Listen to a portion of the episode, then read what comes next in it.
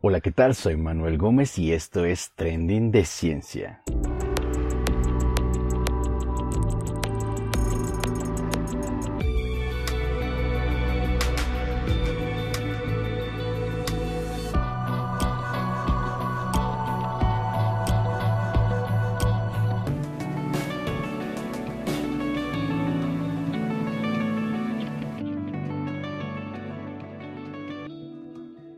Saludos y abrazos a la distancia. Una vez más llegamos a ustedes para ofrecerles un nuevo capítulo en Trending de Ciencia, un podcast donde comentamos las noticias más relevantes de la ciencia y la tecnología. Subimos un episodio cada semana. Y en el capítulo de hoy, científicos descubren el primer animal que no necesita oxígeno para vivir. La medicina diagnostica el primer caso conocido de una persona que orina alcohol. Un granjero descubre una roca en Turquía que revela un misterioso reino perdido en la historia. Algunas personas pueden hacer un ruido muy extraño con sus sonidos al tensar un solo músculo. Un exoplaneta podría ser habitable y no está muy lejos de la Tierra. Físicos han confirmado el momento en el que un átomo se somete a una medición cuántica.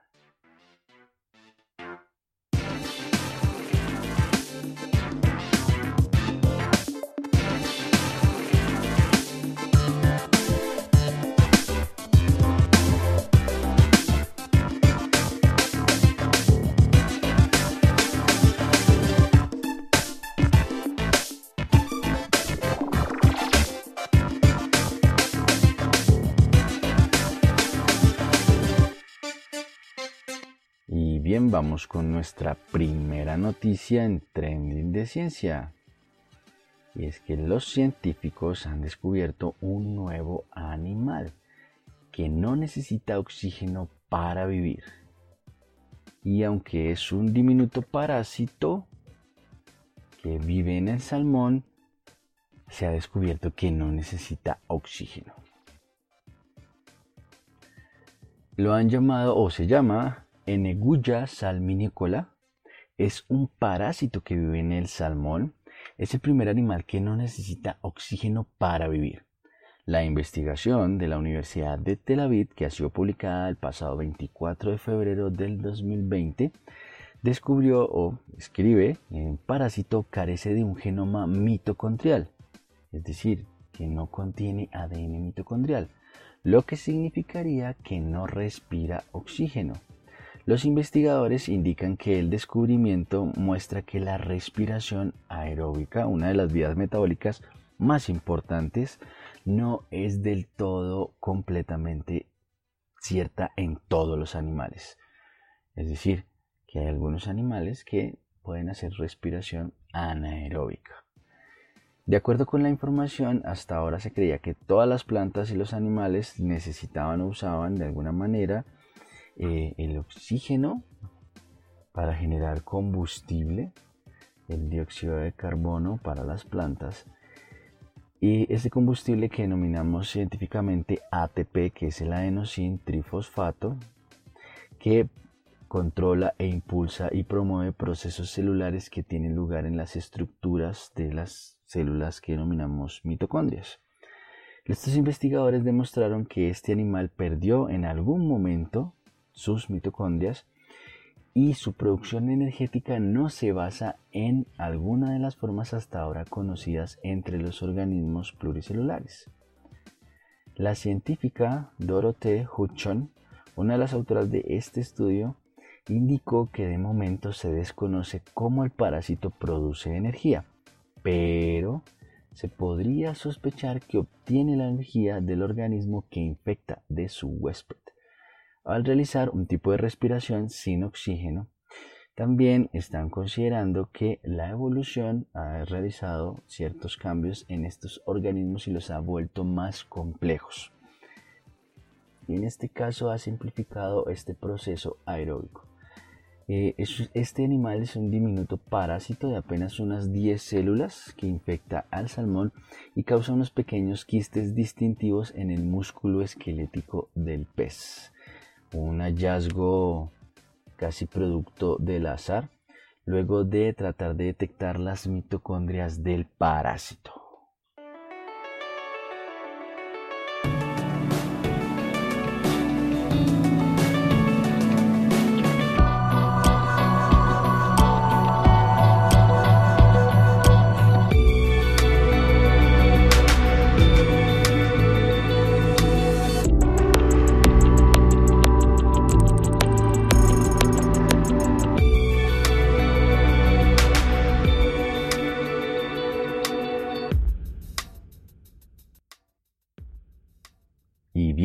Con nuestra segunda noticia en Trending de Ciencia y es que algunos médicos han diagnosticado el primer caso conocido de una persona que orina alcohol. Al parecer, tener una vejiga para poder formar una pequeña cervecería o una micro cervecería podría ser posible. O esto es lo que eh, los médicos de manera insólita han descubierto y han reportado el caso de una mujer que ha iniciado o comenzó a orinar alcohol después de tener una afección nunca antes vista. Dicha condición salió a la luz cuando los médicos del Hospital Presbiteriano del Centro Médico de la Universidad de Pittsburgh estaban examinando a una mujer de 61 años para colocarla en la lista de espera de trasplantes de hígado.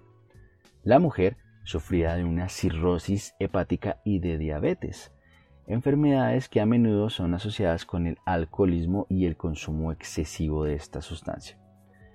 La mujer afirmaba o afirma que rara vez tocaba el alcohol, lo que generó algún tipo de escepticismo entre los médicos, entre los doctores, porque sus análisis de orina siempre daban positivo para alcohol. Incluso algunos de los médicos contaron también que le aconsejaron buscar un tratamiento para el consumo del alcohol, pero la paciente continuaba insistiendo en que no había bebido nada. Los médicos notaron que los resultados de su análisis de orina para el glucurórido de etilo y el sulfato de etilo, que son sustancias producidas por la descomposición del alcohol del etanol, fueron negativos. Sus análisis de sangre también resultaron negativos para etanol. Dicho de otra manera, aquello significaba que el alcohol no estaba en su torrente sanguíneo. Es decir, examinaron su sangre y no encontraron trazas de alcohol, razón por la que no se sentía ebria o intoxicada. Entonces, ¿qué estaba ocurriendo a esta paciente? Pues es el cúmulo de algunas extrañas circunstancias, porque estos médicos decidieron realizar diagnósticos sobre la orina y específicamente en su tracto urinario. Descubrieron que la vejiga de la mujer estaba colonizada por una cepa de una levadura llamada Candida glabrata, o sea, un hongo que forma parte de la flora bacteriana, de toda la flora humana normal, pero que está estrechamente relacionada con la levadura de la cerveza, que es el Saccharomyces cerevisiae. Entonces, el siguiente paso consistió en tomar muestras de esta levadura para colocarla en el laboratorio en unas pequeñas placas de Petri, unas placas de vidrio, bajo ciertas condiciones y observar si se fermentaban de alguna manera. Y efectivamente, esta muestra de esta cándida glabrata, esta levadura que se encontraba en la vejiga de esta mujer, pues produjo alcohol en el laboratorio. La vejiga de la mujer había actuado efectivamente como una fábrica de cerveza, porque para hacer alcohol solamente uno necesita agua, azúcar junto con una levadura y la ausencia completa de oxígeno. O sea, las condiciones anaeróbicas hacen que la levadura fermente los azúcares y convierta esos azúcares en etanol y dióxido de carbono. La orina de esta mujer contenía un azúcar como síntoma de su problema de diabetes mal controlada, más la levadura que había colonizado su vejiga, pues eran las condiciones ideales para la fermentación y la producción de alcohol al interior de la vejiga. Dice literalmente un, un extracto del estudio. La razón más importante para que la paciente desarrolle esta afección es su diabetes mal controlada, porque el ambiente de la vejiga con altos niveles de glucosa es definitivamente una condición optimista para el crecimiento y la actividad de la levadura. Finalmente, los médicos diagnosticaron a la mujer como un nuevo caso de síndrome de una fábrica de cervecería urinaria o síndrome de fermentación de la vejiga, un efecto que nunca antes se había visto en una vejiga.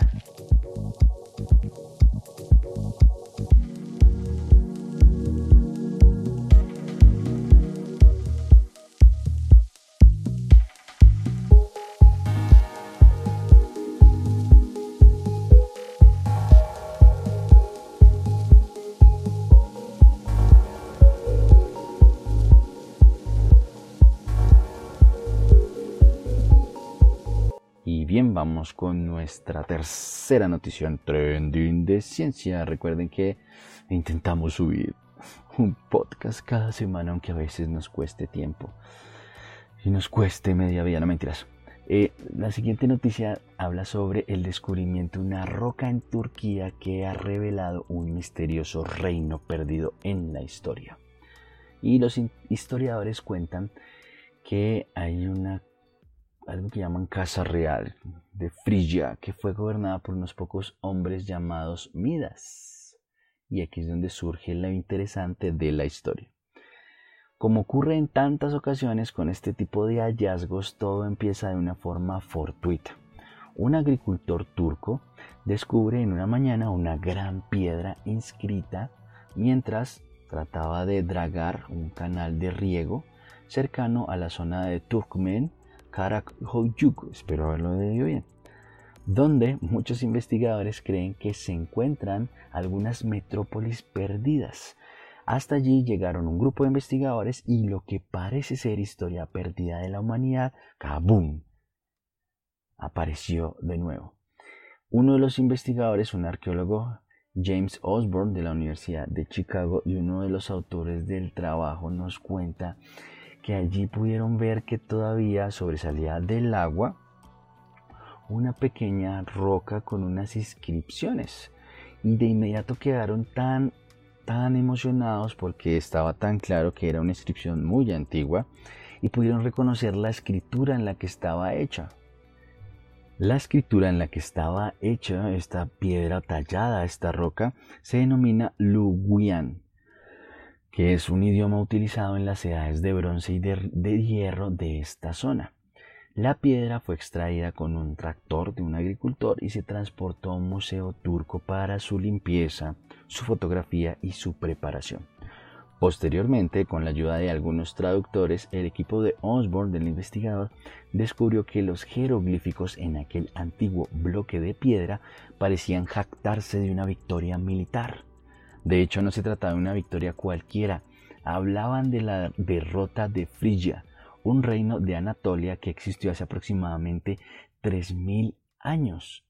Las marcas de esta roca indicaban que el mensaje provenía de un rey llamado Hartapú hacia finales del siglo VIII a.C., es decir, en el mismo tiempo que el gobierno mítico del rey Midas. Por lo tanto, los investigadores sugieren que es posible que Midas se base en un verdadero rey del siglo VIII llamado Mita. Los, historiadores cuentan que la Casa Real de Frigia fue gobernada por unos pocos hombres llamados Midas, pero la datación de la estela, basada en el análisis lingüístico, sugiere que los jeroglíficos del bloque podrían referirse al genuino rey Midas con un famoso mito del toque dorado pues se decía que todo lo que tocaba el rey se convertía en oro. Pues porque en realidad esto es tan importante, porque de ser así, no sabíamos casi nada de este rey Hartapú, ni el reino que gobernó, y esto sugeriría que este montículo gigante, que esta roca gigante que encontraron en Turkmen en el centro de Turquía, pudo haber sido la capital de Hartapú, que abarcaría un extenso territorio en su apogeo en el corazón de la antigua conquista de Midas y Frigia, según los investigadores. A partir de ahora, este grupo de investigadores se prepara para analizar una nueva zona, un proyecto arqueológico, un hallazgo preliminar que podría descubrir mucho más sobre un reino aparente perdido en la historia. Dentro de esta roca o dentro de este montículo de tierra allá abajo podrían encontrar algún palacio, algún monumento o alguna casa. Esto solamente es un pequeño hallazgo, un grande, maravilloso e increíble afortunado hallazgo. Es solo el comienzo para estos investigadores.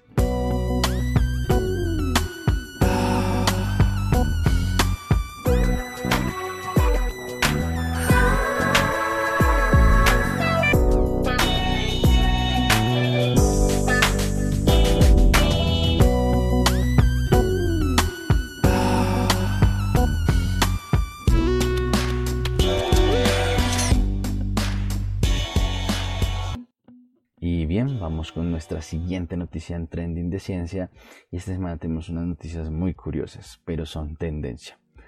Algunas personas pueden hacer un ruido con su oído con solo tensar un músculo.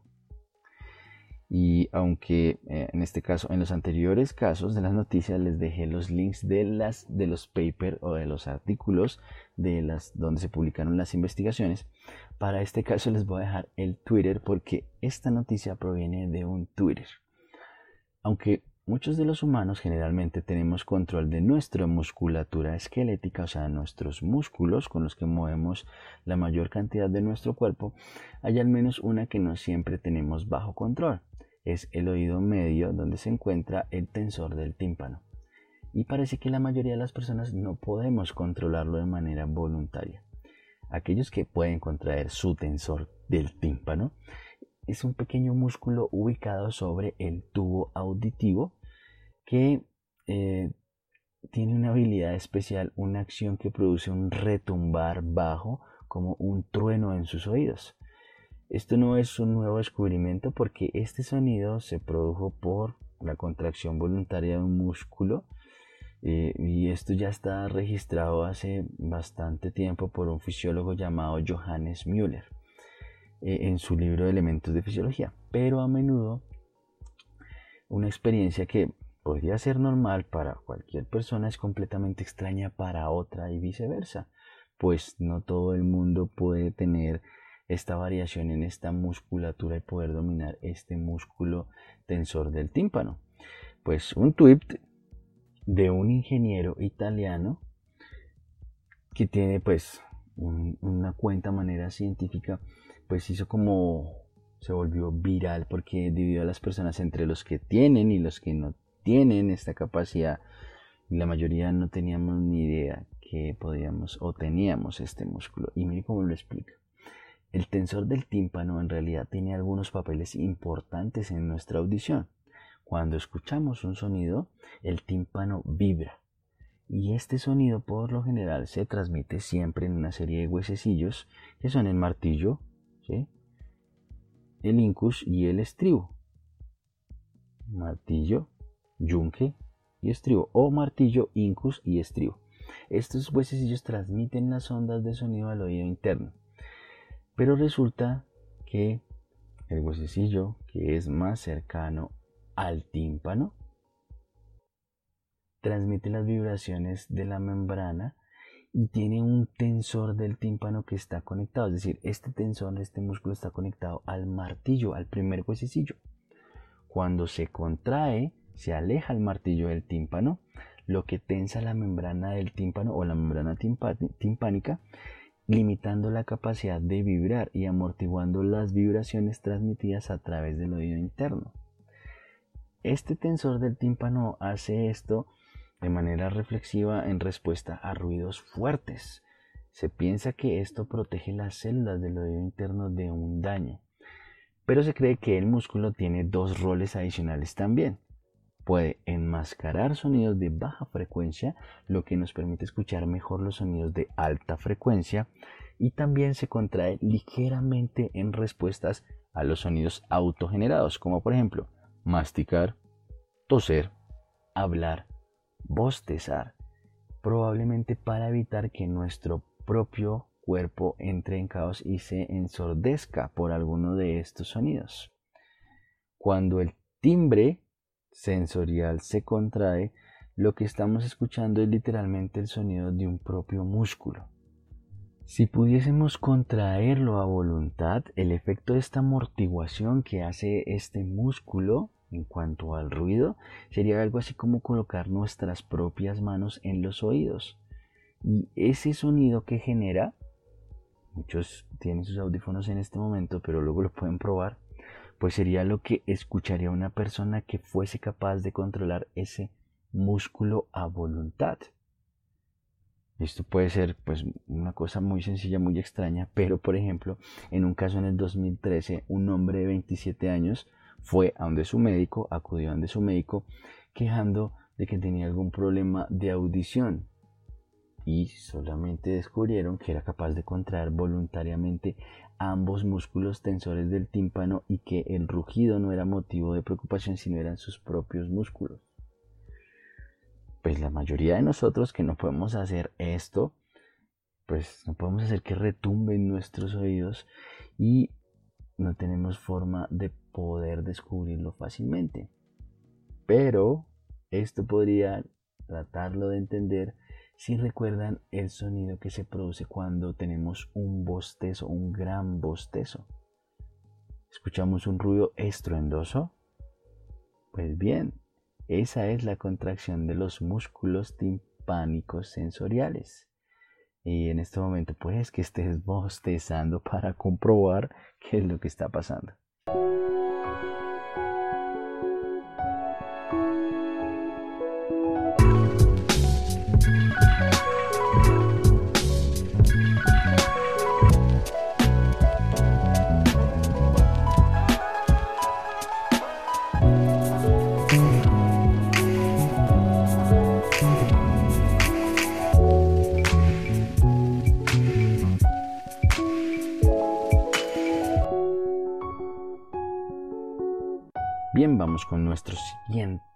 Siguiente noticia en Trending de Ciencia y esta vez vamos a hablar de exoplanetas o exoplanetas o exoplanetas. pero hay un exoplaneta que podría ser habitable y no está muy lejos de la Tierra.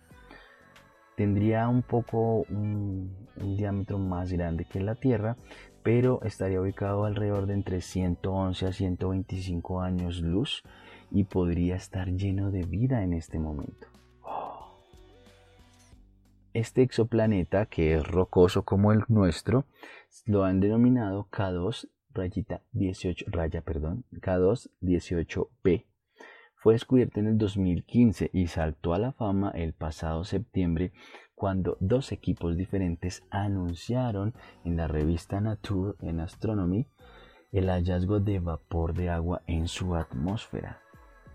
Este planeta se encuentra en la zona habitable de una estrella donde las temperaturas podrían permitir la existencia de agua líquida y quizás la vida.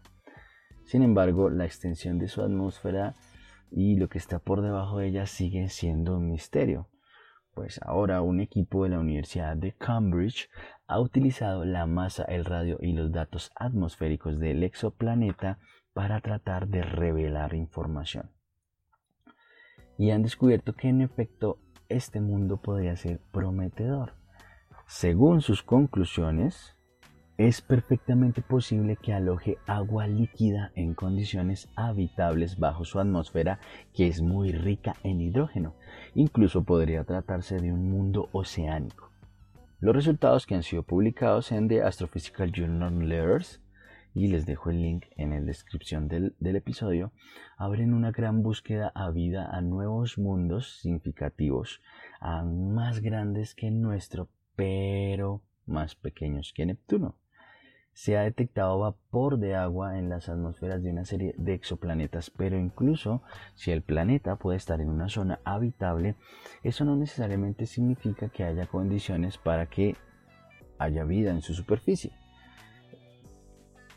Toda esta gran investigación trata de establecer y mostrar nuevas perspectivas sobre la habitabilidad, sobre la importancia de obtener información sobre condiciones exteriores e interiores de atmósferas en los exoplanetas y en particular en la búsqueda de agua líquida que posiblemente pueda existir bajo la superficie.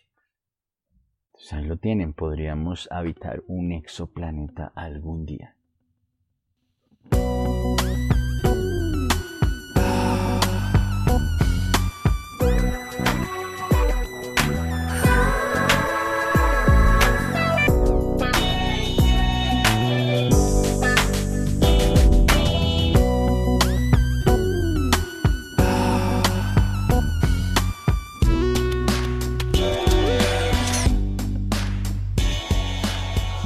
Vamos a nuestra última noticia en Trending de Ciencia, y es que los físicos o algunos físicos investigadores han filmado el momento en que un átomo se somete a una medición cuántica. Y entonces aquí este tema es muy candente y muy difícil y muy candela. ¿Por qué? Antes de que se pueda observar un electrón es una multitud de posibilidades, o como lo dicen los científicos, un desorden de posibilidades. Al igual que el gato metafórico de Schrödinger, que tal vez algunos hayan escuchado alguna vez, eh, es solo que esta vez vamos a quitar la tapa de su caja metafórica y observar de cerca qué está o cómo está el electrón, en qué posición se encuentra alrededor del átomo. Es por eso que en mediciones de sistemas cuánticos esto hace que varíe un montón y es un aspecto extraño pero fundamental de la mecánica cuántica. Ahora, pues miren lo que ocurrió. Investigadores de la Universidad de Estocolmo han podido demostrar cómo es que ocurre este cambio y los resultados han sido publicados en la revista de Physical Review Letters, en la misma que se publicó lo del exoplaneta. Uno de los muchos aspectos extraños pero fundamentales de la mecánica cuántica es el papel del observador. Medir el estado de un sistema cuántico hace que cambie. A pesar de la importancia del proceso de medición dentro de la teoría, aún se tienen preguntas sobre qué ocurre cuando se observa, se colapsa instantáneamente un estado cuántico durante una medición. Sí, no, cuánto tiempo lleva el proceso de medición y cuál es el estado cuántico del sistema en cualquier paso. Pues bien, una gran colaboración de científicos investigadores de países como Suecia, Alemania y España ha tratado de contestar esta pregunta utilizando un solo átomo, un ion de estroncio atrapado en un campo eléctrico. La medición en el ion dura solo una millonésima de segundo y al producir una película que consiste en imágenes tomadas en diferentes momentos de la medición, mostraron que el cambio de estado ocurre gradualmente bajo la influencia de la medición. Los átomos siguen las leyes de la mecánica cuántica que a menudo se contradicen con nuestras expectativas de manera normal. Y el estado cuántico interno de un átomo está formado por el estado de los electrones que circulan alrededor del núcleo. El electrón puede circular alrededor del núcleo en una órbita cercana o en una órbita lejana. Sin embargo, la mecánica cuántica también permite los llamados estados de superposición donde el electrón ocupa ambas órbitas a la vez, pero cada órbita solo con cierta probabilidad. Los los científicos, determinaron que cada vez que se mide la órbita del electrón, la respuesta de esta medición será que el electrón que estaba en una órbita más baja o más alta nunca algo intermedio. Esto es todo cierto incluso cuando el estado cuántico inicial se encuentra en una superposición de ambas posibilidades. La película muestra cómo evoluciona durante el proceso de medición las imágenes individuales se muestran y los datos de toda la tomografía se revelan en barras donde se van superponiendo y se puede conservar el movimiento. Estos resultados también son importantes más allá de la teoría cuántica fundamental, pues la medición cuántica es una parte esencial de las computadoras cuánticas que se están desarrollando y el grupo de, la Universidad de Estocolmo está trabajando en computadoras basadas en iones atrapados, donde las mediciones se pueden utilizar para leer el resultado final de un cálculo cuántico. Una gran complejidad. Les dejo el link en la descripción para que puedan ir a revisarlo. Y bien, esto es todo en este capítulo de Trending de Ciencia. Y recuerden que hoy hablamos de científicos que descubren el primer animal que no necesita oxígeno. La gran fábrica de cerveza albergada en una vejiga de una mujer. una gran o un gran descubrimiento, una roca en Turquía que puede revelar la existencia del rey Midas y de su gran imperio. Algunas personas pueden producir sonidos extraños con sus oídos al utilizar el tensor del tímpano. Un exoplaneta que no está muy lejos de nuestra Tierra y podría ser habitable. Y la noticia más loca de todas y más difícil de entender sobre la física cuántica y la medición de un átomo. Filmaron el momento en que un átomo se somete a una medición cuántica. Eso es de locos. Y bien, eso es todo en Trending de Ciencia. Recuerden compartirnos, darnos sus buenas valoraciones y comentarios. Realizamos este programa por amor al arte o en amor a la ciencia. Y eso es todo por esta semana. Nos vemos la siguiente semana con más Trending de Ciencia.